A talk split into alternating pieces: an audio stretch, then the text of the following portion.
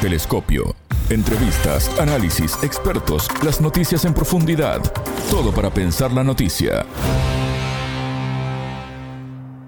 ¿Qué podemos esperar de las relaciones entre Estados Unidos y América Latina en 2024?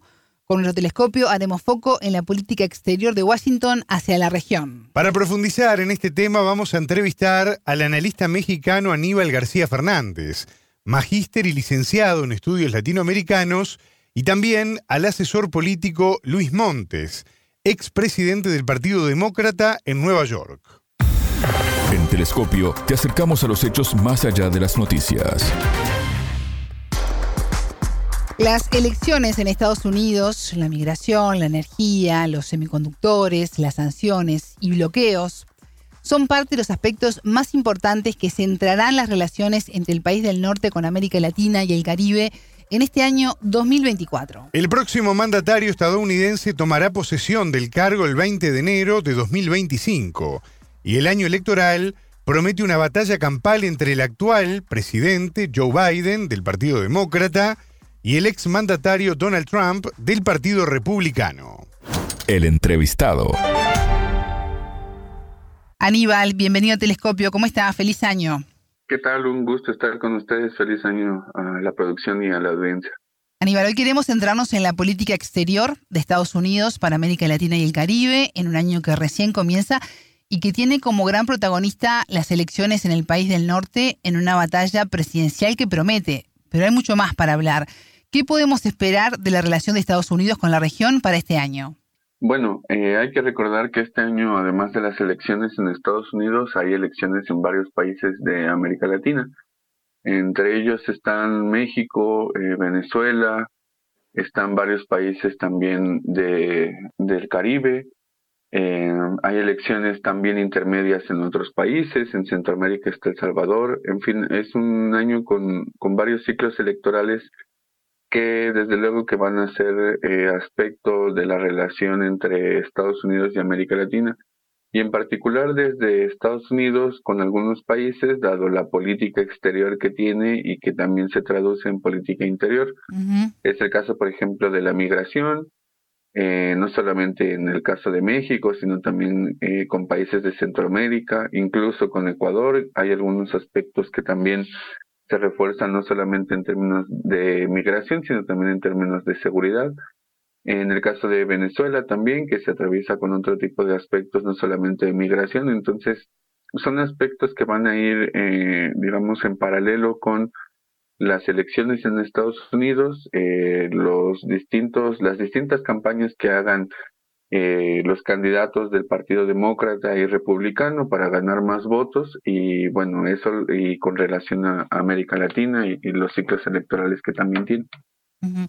Eh, sin lugar a dudas, el tema migratorio va a ser clave durante la campaña electoral en Estados Unidos. Leí hace unos días un artículo que escribiste junto a Tamara Lachman para el Centro de Estudios Latinoamericanos de Geopolítica, la CELAG, donde destacabas el rol clave que va a tener Venezuela y Cuba en espacios donde, por ejemplo, predomina el voto latino. ¿Qué tan importante va a ser esto? Bueno, es importante eh, teniendo en cuenta que según eh, distintas fuentes, pero eh, por lo, digamos más en concreto, el censo este, demográfico que tiene Estados Unidos, los latinos en particular, son una de las primeras minorías étnicas en Estados Unidos con capacidad también para ejercer el voto, porque no solamente se consideran ahí las personas que están de forma regular en Estados Unidos, también de forma irregular, pero digamos que los que tienen acceso al voto, pues ya son una primera minoría, son importantes incluso o determinantes incluso en varios estados de Estados Unidos, como pueden ser Florida o California o incluso Texas, ¿no? Eh, y son estados que con esta con este voto latino pues es necesario hacer campaña para ganar este tipo de voto en Estados Unidos. Eso lo saben tanto Biden porque lo hizo en su momento para ganar la elección y lo supo también Trump en, desde 2016 y ahí lo interesante es que el voto latino no es homogéneo y eso sí hay que tenerlo claro porque se suele pensar que al ser eh, migrantes o al haber sido migrantes, al haber sido latinos, eh, su voto va a ser más hacia los demócratas y eso no es así. Hay gente que ya vota por los republicanos, de hecho, eh, un grupo de campaña de Trump es Latinos por Trump y son gente que están ya, eh, digamos, virando hacia otro tipo de ideología un poco más conservadora, como pueden ser los republicanos. Entonces, es un aspecto fundamental en la política interna de Estados Unidos y sobre todo en época electoral. Las sanciones contra Cuba y el aumento del bloqueo económico impuesto por el expresidente Donald Trump no fue eliminado por el actual presidente Joe Biden. Eh, se ha visto algún tipo de avance en, cuestiones migratorias, pero la política a favor del bloqueo continúa. ¿Va a ser este año, el 2024, eh, uno lleno de, de, cambios en ese sentido o se va a mantener la misma política hacia América Latina? Gane quien gane las elecciones. Claro, bueno, mira, en, en, en, al menos en el Congreso no hay hasta ahora proyectos de ley que eh, vayan en dirección a eliminar las, las sanciones o a eliminar las directrices que puso eh, Trump hacia Cuba o hacia Venezuela. En su momento Biden en algún eh, punto del 2022 empezó a tener un mayor contacto con Cuba por el tema migratorio. En 2023 también siguieron estas pláticas que solamente eran por el, tema migratorio, pero no eliminaron las sanciones más duras que impuso Trump. Tienen que ver con la ley Helms-Burton, el capítulo 2, tiene que ver también con haber eliminado este programa especial para migrantes que tenía Cuba, que se impuso desde Obama. Eh, no eliminó también otro tipo de sanciones económicas que impuso a varias empresas del Estado cubano. En fin, eh, son, digamos que la parte más dura de las sanciones que impuso Trump no las eliminó. Sí permitió, por ejemplo, que estuvieran algunas empresas de remesas que eh, pudieran ya de nuevo enviar remesas a Cuba. Eso lo había eliminado Trump, lo permitió de nuevo Biden, pero son cambios muy, muy, muy menores. Y en el caso de Venezuela, en 2023, eh, justamente a raíz de este tipo de aspectos más de geopolítica, de energía, que tienen que ver con el aumento del precio del petróleo y la necesidad que tiene Estados Unidos del petróleo, eh, justamente se dieron eh, licencias para que eh, las empresas petroleras en Venezuela pudieran de nuevo exportar petróleo. Y a partir de eso empezaron una serie de pláticas y acuerdos en función de las elecciones en Venezuela para permitir que la oposición pudiera participar en este ciclo electoral y también algunos temas que tienen que ver con migración. Hay que recordar que desde 2014 a la fecha hay por lo menos, según distintas fuentes, pero hay por lo menos más de 5 millones de migrantes venezolanos que se han ido del país. Entonces es un, digamos, es una cifra considerable y es un aspecto que también se convierte de carácter regional. Aníbal, la general del ejército de los Estados Unidos, que es Laura Richardson, comandante del Comando Sur, formó hace poco parte de una delegación que visitó Ecuador del 22 al 26 de enero con el objetivo de analizar con sus contrapartes ecuatorianas métodos para trabajar juntos de manera más efectiva para contrarrestar de alguna manera la amenaza que representan las organizaciones criminales transnacionales. ¿Hasta dónde esto es ayuda y hasta dónde es una injerencia disfrazada? Bueno, eh, este, esta visita que hizo Richardson a Ecuador es en el marco de un acuerdo que hizo el, eh, justamente Ecuador con Estados Unidos. Es un acuerdo que eh, al menos eh, lo platicábamos con mis compañeras, con Tamara Lachman y con Silvina Romano. Sí. No tenemos un antecedente eh, que sea de esa magnitud. ¿A qué me refiero? Al hecho de que en este acuerdo están tratando cosas muy, muy puntuales que, eh, por poner un ejemplo, en el caso de Colombia con el Plan Colombia o en el caso de México con la iniciativa Mérida, no se tenían con tanta claridad y ahora en el caso de Ecuador es muy notorio cómo están haciendo un acuerdo para eh, permitir que las Fuerzas Armadas estadounidenses tengan eh, carta abierta para estar en el país, en cualquier parte del territorio.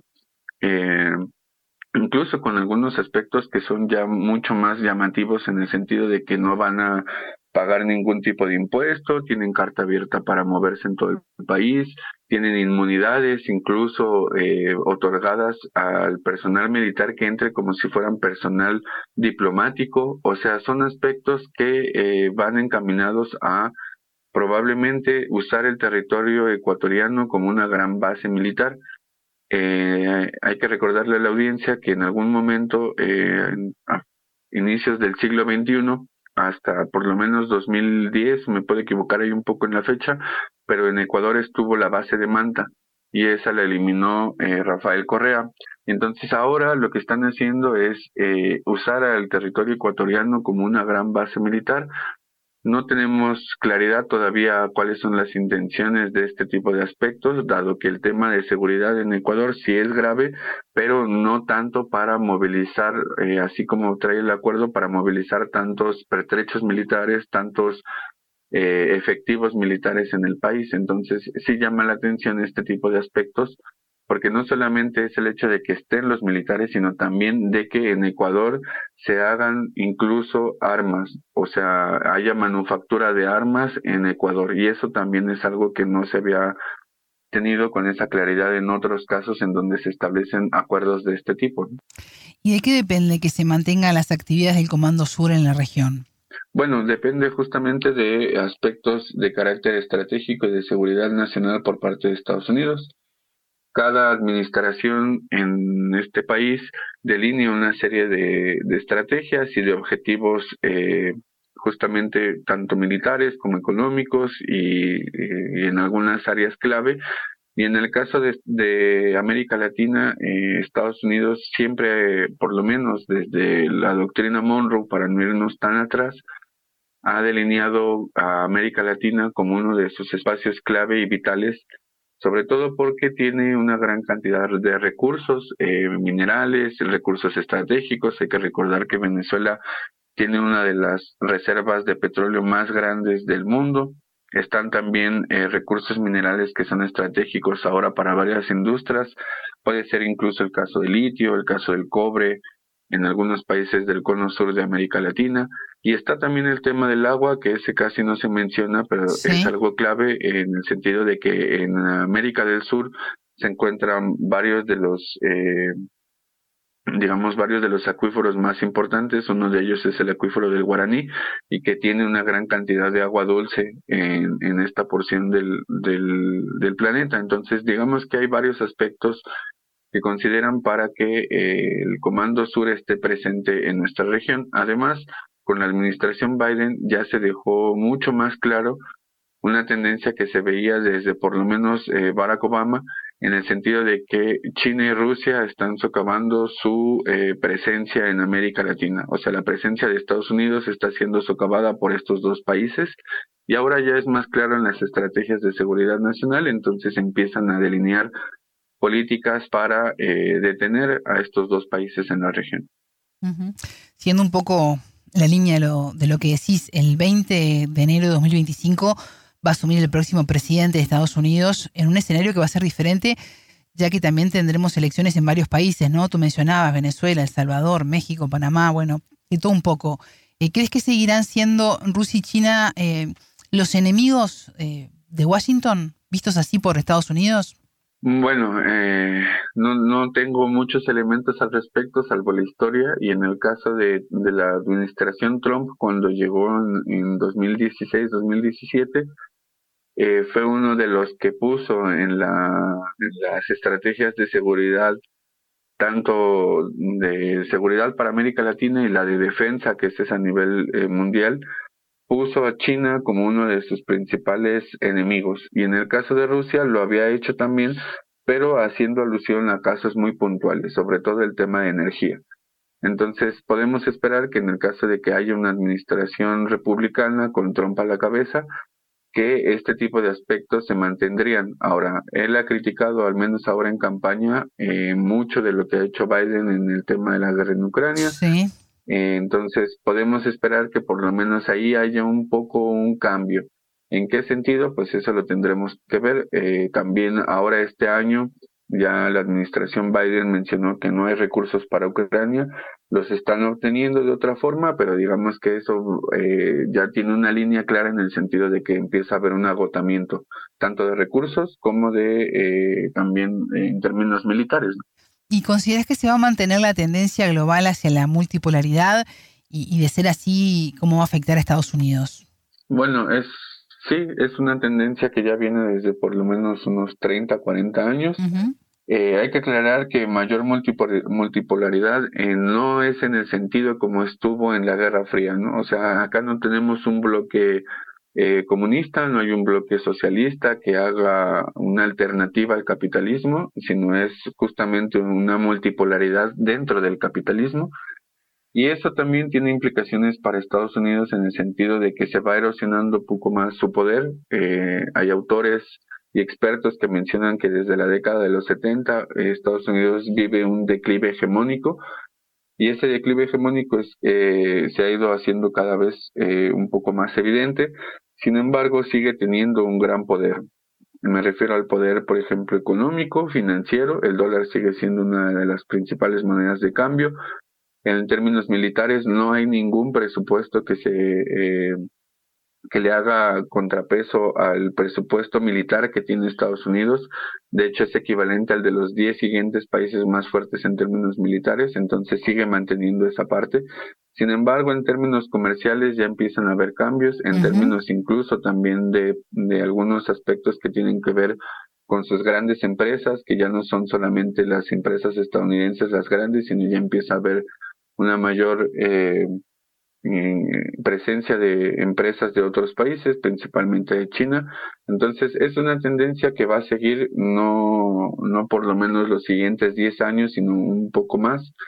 Y que, bueno, vamos a ver eh, cómo es que funciona un imperio como el de Estados Unidos en declive hegemónico. Y en el caso particular para América Latina, eso puede ser, eh, puede establecer condiciones mucho peores, ¿no? Eh, hemos visto durante el mandato de Joe Biden, como parte de sus políticas de gobierno, eh, se fueron enfocando en el tema energético. Tú lo mencionabas al principio de la entrevista, un tema que preocupa a nivel global, las energías limpias y los semiconductores, ¿no? Que tantos conflictos ha traído con, con China. ¿Esto se va a mantener en el tiempo? ¿Cómo está afectando todo esto a la región? Mm, bueno, es una tendencia que viene incluso de antes de la pandemia se agrava con la pandemia por toda la cantidad de, de cierres de empresas, de industrias este, y todo el confinamiento que vivimos y eso acelera mucho más esta relocalización de algunas industrias, principalmente estas que mencionabas, la de semiconductores, afecta a la región en el sentido de que mucho de la industria que había tanto en Europa como en Asia, principalmente en China, se está relocalizando en varios de nuestros países en América Latina, principalmente México y Centroamérica. En el caso particular de los semiconductores, el país que más llama la atención es Costa Rica, porque ahí ya hay acuerdos en el sentido de que van a establecer industrias de semiconductores de nuevo. Hay que recordar que ahí estuvo Intel hace muchos años y ahora van a volver a eh, ocupar el territorio eh, costarricense para establecer ahí industria de semiconductores, van a preparar incluso a personal no solamente a nivel costarricense, sino a nivel latinoamericano.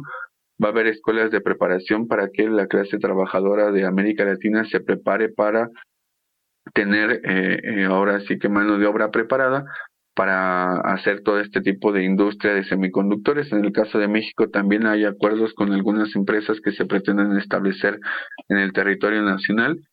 Y bueno, también están otro tipo de aspectos de manufactura, de industria manufacturera que se está viniendo a América Latina, porque es más factible ahora para Estados Unidos tener este tipo de industria que es estratégica más cerca que lo que tenía hace algunos años en Asia. Entonces, digamos que va a afectar en el sentido de que eh, van a establecerse de nuevo este tipo de industrias. En algunos casos, cuando hay tratados de libre comercio, eso implica que también se eh, adhieran a este tipo de tratados de libre comercio y en algunos casos, pues suele ser conflictivo en el sentido de que cuando no se respetan ciertas leyes o cuando algunos gobiernos de carácter progresista quieren mejorar las condiciones sociales, este tipo de empresas siempre eh, se llegan a oponer o llegan a establecer algunos litigios en contra con, incluso contra los estados de América Latina. Entonces también esa otra parte es, es importante considerarla.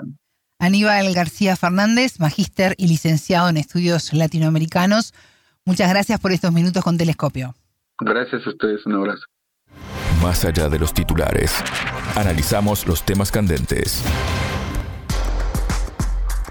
Las relaciones comerciales con América Latina seguirán su curso con una mayor presencia del capital privado estadounidense. Según un informe publicado por el Centro de Estudios Latinoamericanos de Geopolítica, se prevé el incremento de inversiones con enfoque en asegurar las cadenas de suministro, esfuerzos por eliminación de aranceles e iniciativas para fomentar la inversión apoyados por el Banco Mundial y el BID, entre otras. La influencia de China y Rusia, tipificadas como amenazas de largo plazo a la seguridad estadounidense, seguirán orientando la cooperación en seguridad y las actividades del Comando Sur en la región. ¿Qué pasará este año? En Telescopio vamos a conversar con el asesor político Luis Montes, expresidente del Partido Demócrata en Nueva York.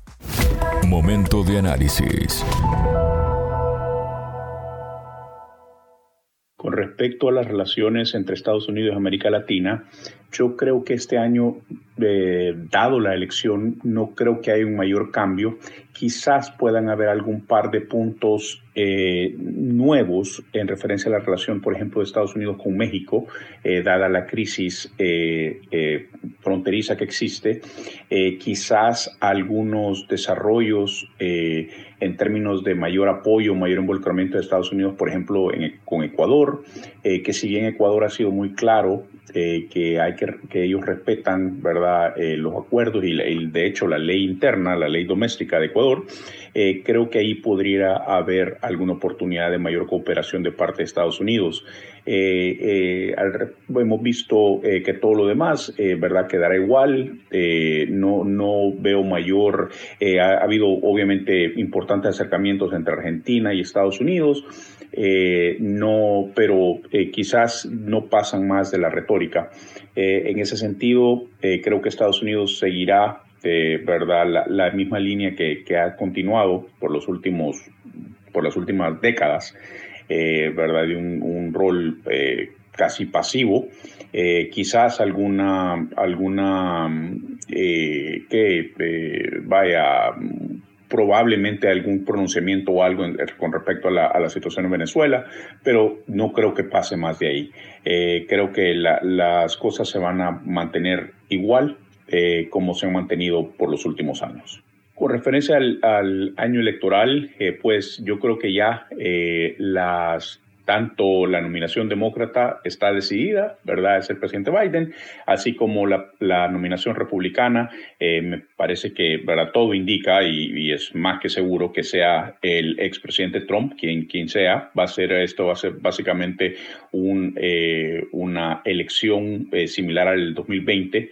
No veo, por ejemplo, mayor oportunidad para Nikki Haley, quien sí ha despertado mucha expectativa, pero más que todo expectativas eh, en, una, en una ala del Partido Republicano que en realidad no domina eh, ¿verdad? No, no, no tiene los números para poder imponer a un candidato. Eh, hemos visto, por ejemplo, la situación que se está dando ahorita en el Congreso, donde la división entre los senadores, quienes están dispuestos a eh, llegar a un acuerdo para tratar la, parte fronteriza, eh, la, ¿verdad? el tema de, la frontera, así como también eh, los fondos para ayudar a Ucrania. Y así como también los, ¿verdad? los fondos para ayudar a Israel, no por, pero Trump ha, dejado bien claro que eso es algo inaceptable para él. Él prefiere tener este problema, ¿verdad? vaya todavía latente en todo el año, en toda la, para poder culpar a la administración Biden de cualquier cosa. Y es así como él, a través de la, del portavoz de la Casa de Representantes, eh, Johnson, eh, y todo su equipo, básicamente ha dejado claro que eso va a ser bloqueado. Entonces, eh, se va a dar una, ¿verdad?, un impasse este, esta manera de, de, de, gobernar, ¿verdad?, de parte de, la mayoría republicana en la casa, de obstruir cualquier tipo de, acercamiento o de eh, entendimiento que pueda haber incluso por los senadores republicanos en eh, verdad con, con la Casa Blanca y con, y con sus contrapartes en, el, en la mayoría del Senado. Y creo que eso es básicamente lo que va a enmarcar este próximo año ese, ese impasse, a pesar de que la economía está en crecimiento, un crecimiento fuerte, eh, el desempleo no se ha movido, todavía estamos abajo de la, de la base natural de desempleo, abajo de, ¿verdad? dependiendo en, la región, pero estamos en algunas regiones, estamos hasta abajo del 4%, la inflación viene controlándose, la Reserva Federal ya ha dicho de que ha, ha parado los, los incrementos de impuestos e incluso está considerando ya bajar impuestos. Y, eh, ¿verdad? Eh, estas son cuestiones que, que son eh, reales, pero que no ayudan a la narrativa de Trump para poder lograr una elección en el 2024, por lo que hará todo lo posible para poder mantener o para poder obstruir ese progreso que se está dando. Lastimosamente eso se hace a costa de lo que le puede costar, ¿verdad?, a la mayoría de gente a la que él dice básicamente representar. Telescopio. Ponemos en contexto la información. Interesantísimas, Alejandra, estas entrevistas, siempre compleja la relación de Estados Unidos con América Latina y ni que hablar en año electoral en ambos lados, ¿no? Un año complejo con el tema de la migración preponderando, ¿no? Allí, primero que nada, y la militarización también en la región. Exactamente. Un tema no menor que ya lo hemos conversado, pero también eh, profundizaremos más adelante. ¿Qué viene ahora? Bueno, vamos a decirles que en un ratito nada más vamos a tener un, informe de nuestra compañera Camila Bentancor. Vamos también eh, a hacer un viaje por Perú, Machu Picchu, ya van a estar todos los detalles, pero antes cerramos este espacio, ustedes ya lo saben, la frase del día la escucharon en Telescopio. Todas las caras de la noticia en Telescopio. No tenemos un antecedente eh, que sea de esa magnitud. ¿A qué me refiero? Al hecho de que en este acuerdo están tratando cosas muy, muy puntuales que, eh, por poner un ejemplo, en el caso de Colombia con el Plan Colombia o en el caso de México con la iniciativa Mérida, no se tenían con tanta claridad y ahora en el caso de Ecuador es muy notorio cómo están haciendo un acuerdo para eh, permitir que las Fuerzas Armadas estadounidenses tengan eh, carta abierta para estar en el país, en cualquier parte del territorio, eh, incluso con algunos aspectos que son ya mucho más llamativos en el sentido de que no van a pagar ningún tipo de impuesto, tienen carta abierta para moverse en todo el país, tienen inmunidades incluso eh, otorgadas al personal militar que entre como si fueran personal diplomático. Telescopio, un espacio para entender lo que sucede en el mundo.